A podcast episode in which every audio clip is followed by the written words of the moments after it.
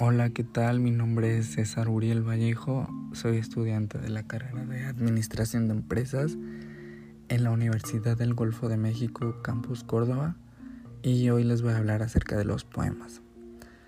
Bueno, los poemas, poesía, como se sabe, es un género literario que se utiliza tanto estética y bueno, las cualidades rítmicas del lenguaje, tales como la eufonía y la métrica y bueno, esto se utiliza para evocar significados o sentimientos. Al igual muchas veces estos suelen estar ocultos o simbólicos.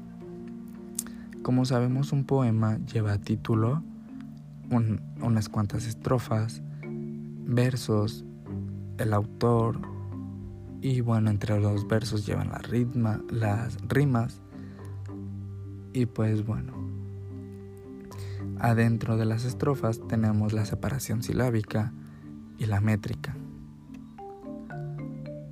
El título se define como el conjunto de palabras o una sola palabra o alguna frase con la que se da a conocer el nombre del contenido.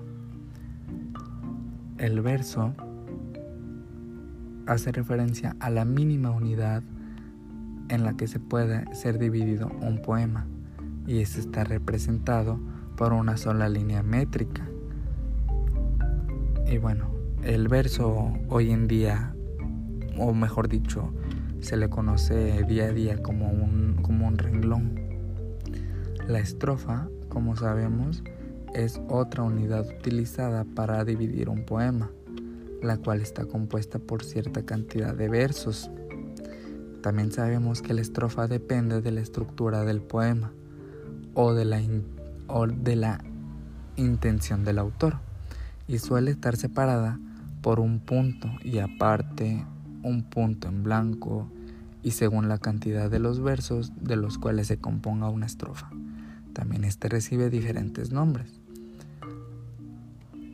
Las rimas que tiene estos poemas pueden ser asonantes o consonantes. El autor es la persona que crea una obra sea artística, literaria, científica, etc. También el autor no solamente crea, también puede cambiar alguna obra.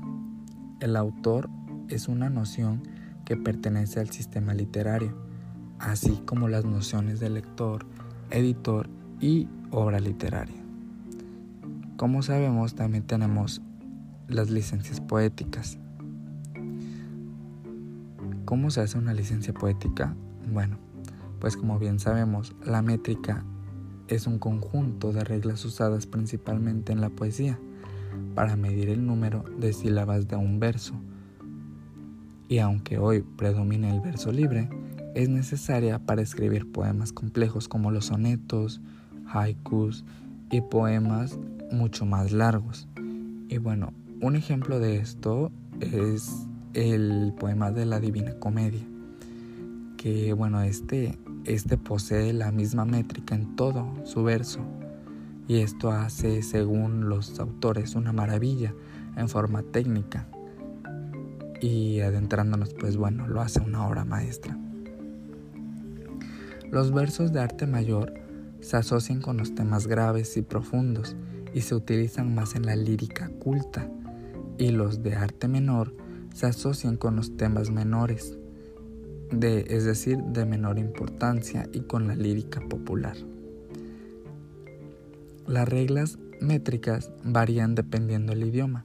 Ejemplo, en el español si el verso termina en alguna palabra, se le suma en alguna palabra aguda, perdón, se le suma una sílaba al total. Si el verso termina en palabra esdrújula, se resta una, una sílaba al total. Y si los versos terminan en palabras graves o llanas, ni se le suma ni se le resta palabras, sílabas al final. Las licencias poéticas, una de ellas es la sinalefa. Esta es cuando hay un diptongo o un, o un hiato en diferentes sílabas.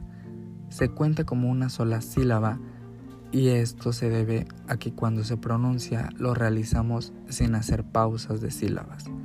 Pero si el hiato y el diptongo tienen un acento, la sinalefa puede ser opcional. Otra licencia poética es la dialefa y esta no se aplica sin alefa, sino se, se separa un diptongo. Se le llama dialefa y se expresa colocando la diéresis sobre la letra vocal débil, es decir, sobre la O o sobre la I. Esta se utiliza para expresar que se debe leer como dos sílabas separadas.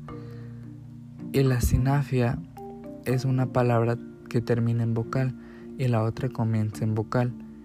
Esta puede contar como una sola sílaba y se le llama sinafia.